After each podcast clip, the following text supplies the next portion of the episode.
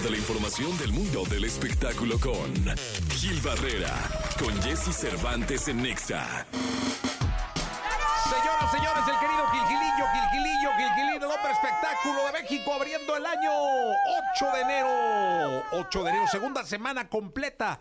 Esta que estamos empezando del año 2024, el querido Gilgilillo, Gilgilillo, Gilgilín, al cual saludo con cariño, mi querido Gilgilillo. Oye, ¿cómo arranca el año, mi querido Gilgilín? Oye, pues bien, mi Jesse, ya se llevaron a cabo los Golden Globes ayer. Sí, hombre. Buena entrega, la verdad, este, este tema de estar tratando de renovarla y de generar interés en una audiencia que le gusta el cine. Ahora las series, ¿no? Que ya pueden estar viendo en streaming cualquier cantidad de alternativas. Y Oppenheimer fue pues prácticamente la, la triunfadora, le fue muy bien, eh, fueron cinco estatuillas. Es una gran película. Gran película, sí, eh, gran la- película.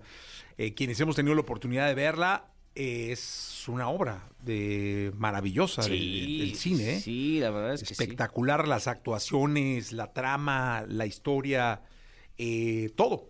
Espectacular. El director es Christopher Nolan y bueno, pues se llevó Ganó como mejor director, ¿no? mejor drama, mejor director, eh, actor, eh, Cillian Murphy y este actor de reparto eh, Robert Downey Jr. y música original. eh, fue eh, la quinta estatuilla de esta eh, película que la verdad es que vale mucho la pena verla si tienen chance. Ahora que vienen todo el tema del- de los Oscars y si Oscar, esto, sí. pues van a estar reestrenándolas o, o ya en las plataformas es muy común encontrarte con ellas. Y la verdad es que fue una entrega espectacular. Este tema de que estén ahí relajados y que estén ahí echándose sus traguitos y todo eso ayuda mucho.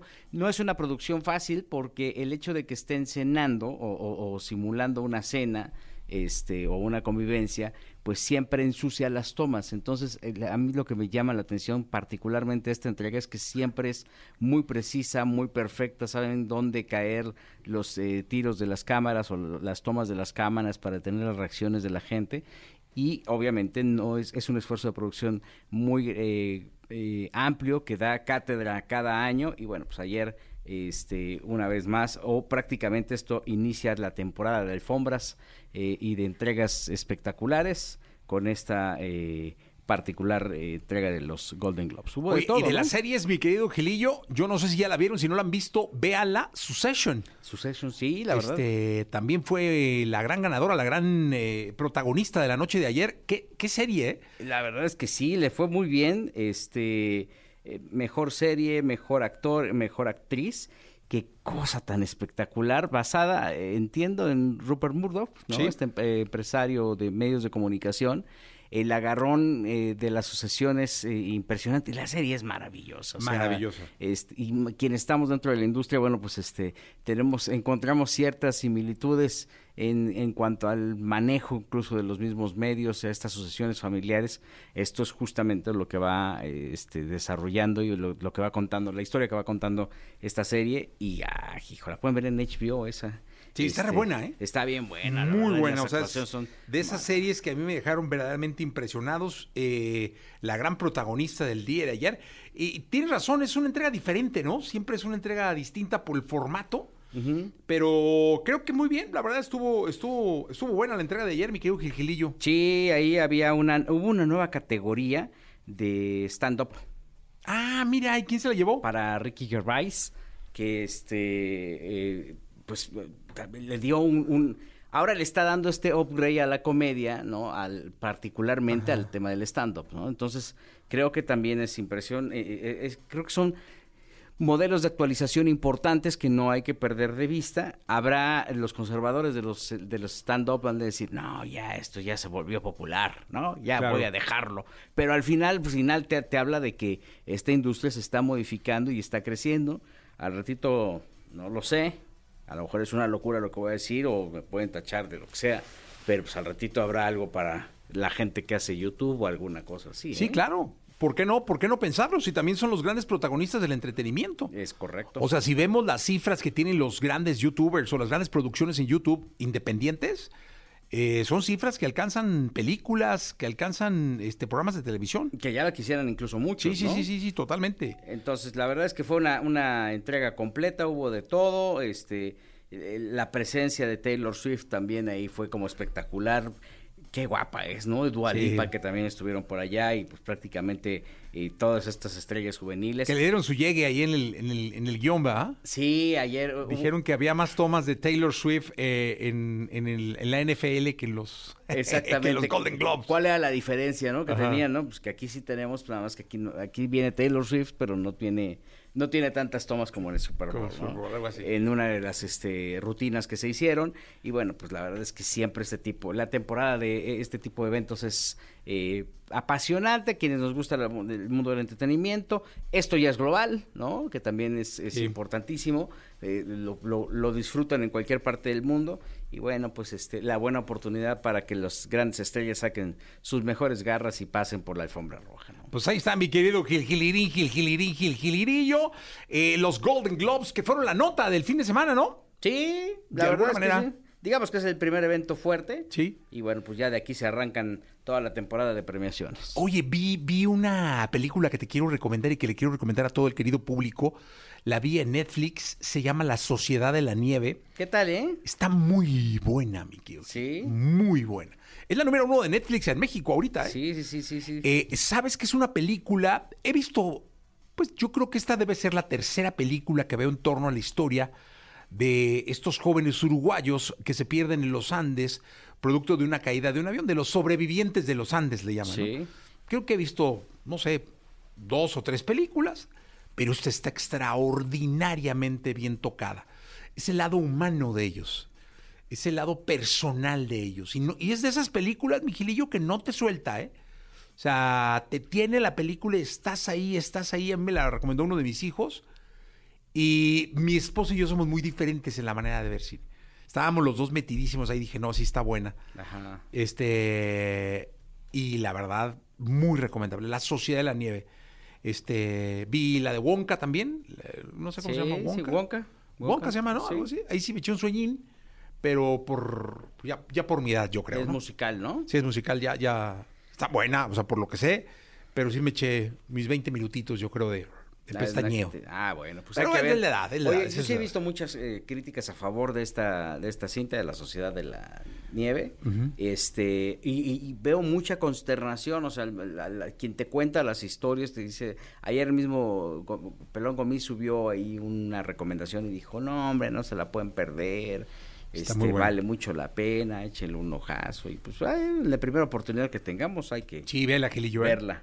Sí, totalmente recomendable, de verdad. La Sociedad de la Nieve está en Netflix en este momento. En la que sigue mi querido este, Jesse, platicaremos un poquito de esta figura de Carlos Bremer, eh, un personajazo Sí. que desafortunadamente falleció el fin de semana, este, la semana pasada, y que fue pieza fundamental, no solamente para la carrera de Luis Miguel, sino para mucha gente dentro del entretenimiento. Ya estamos. Vamos a ir a un... eh, Ah, no, vamos con música.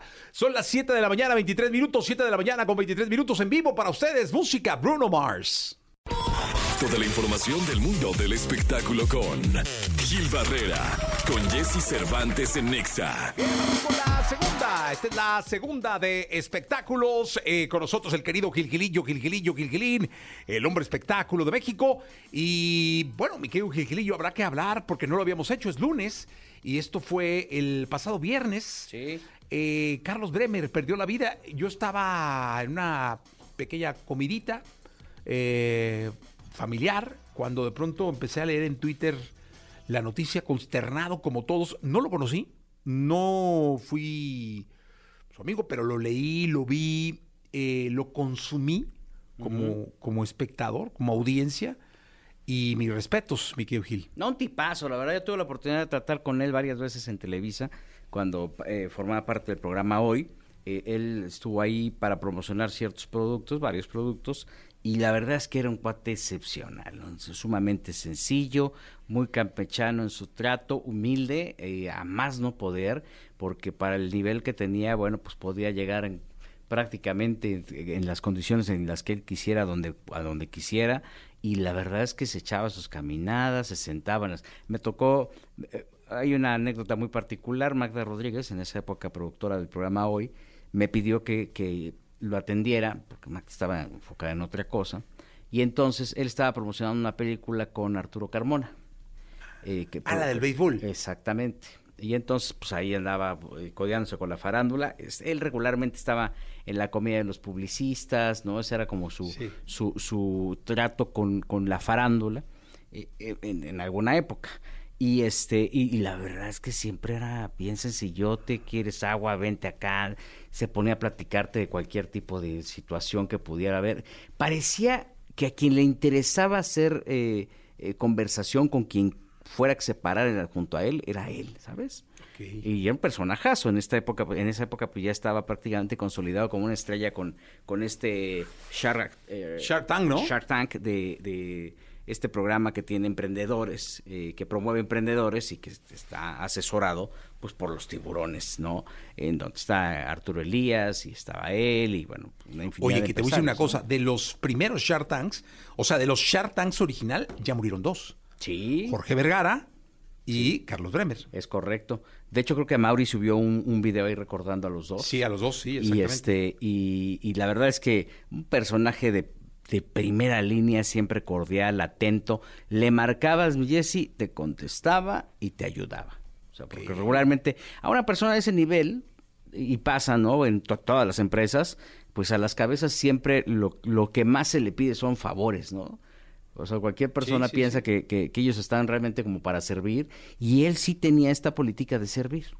O sea, si tú le hablabas y le decías, oye, Carlos, tengo este tema, ¿me puedes ayudar con esto? Él siempre encontraba la forma de poder apoyar a quien sea que se le pudiera acercar. Y la verdad es que es una pérdida tremenda. Y la importancia que él tiene dentro de la industria del entretenimiento, bueno, pues es la, promoción en, el deporte que es impecable, ¿no? A estrellas como el mismo Canelo Álvarez estuvo... Metido en el béisbol, metido en, la carrera de Lorena Ochoa. Justo. Eh, de golf, eh, bueno. ¿Qué te digo? Cualquier cantidad de deportistas fueron apoyados por, por su grupo, por Value. Exactamente. Este, y una cantidad de mensajes bárbaros también de, luto, de, ¿no? de pésame. Sí, un, dolor tremendo, duelo, eh, respetando el duelo de la familia. Hay un mensaje que tiene, por ejemplo, el Grupo Pachuca hoy eh, muy emotivo. Muy bonito. Este, también hablando sobre su persona y sobre esta sencillez con la que se caracterizaba. Y bueno, en el momento más complicado de la vida de Luis Miguel, quien llega a organizarle todo el rollo es él, ¿no? Dice, a ver, vamos a hacer, a ver, ¿cuánto tienes de deuda? Tanto, ¿no? ¿Cómo que debes tanto dinero? Pues sí, sí lo debo, decía, algo así.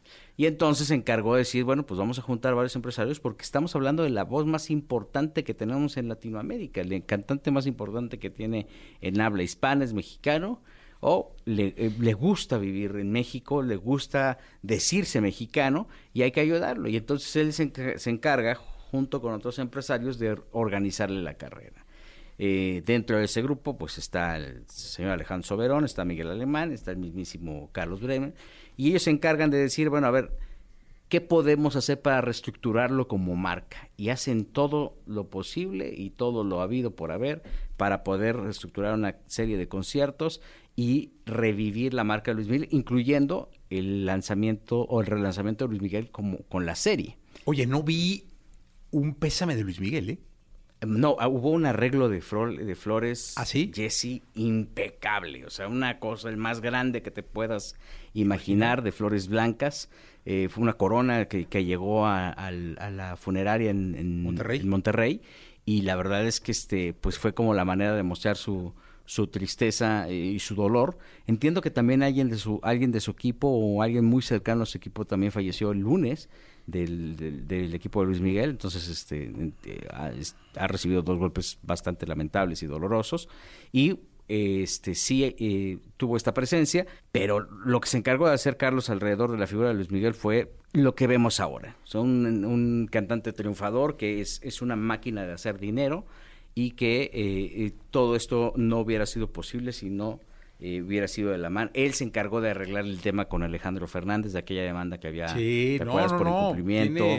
No, le metió mano a todo el asunto y hoy por hoy, pues ahí están los resultados de lo que está haciendo, su legado. Eh, lo vamos a ir descubriendo porque también era una persona muy discreta, ¿no? En, términos de, de, a quién ayudaba y cómo apoyaba, cómo apoyaba y bueno, pues este, en algún momento fue el vocero de Luis Miguel, hablaba abiertamente del tema de la relación con Araceli, decía, bueno, ya están arreglando ahí, ya queremos que se arreglen y, y que salga adelante y que se olvide esas broncas, y creo que le va a hacer muchísima falta este tipo de, de, padres eh, eh, que la vida le ha puesto a Luis Miguel, en su momento Hugo López, el, el, el manager, este, en este caso con Carlos también por la, por la posición que jugaban como estrategas y como como ayuda, como personajes de, de, auxilio, este, pues le, están, siempre le han pegado muy fuerte a Luis Miguel y vamos a ver también qué rumbo toma la carrera y todo lo que se construyó, que debe estar con bases sólidas y bases muy firmes, pero mucho de esto fue justamente por el apoyo de Carlos. Pues ahí está, que en paz descanse Carlos Bremer. Eh, gracias Gil por este, esta, esta nota, por esta eh, crónica. De, de, lo que fue en vida y obra eh, Carlos Bremer. Gracias, querido Gil. Lo vamos a recordar con mucho cariño. Lo vamos a recordar, claro que sí. Vamos a continuar con este programa. Estamos en XFM.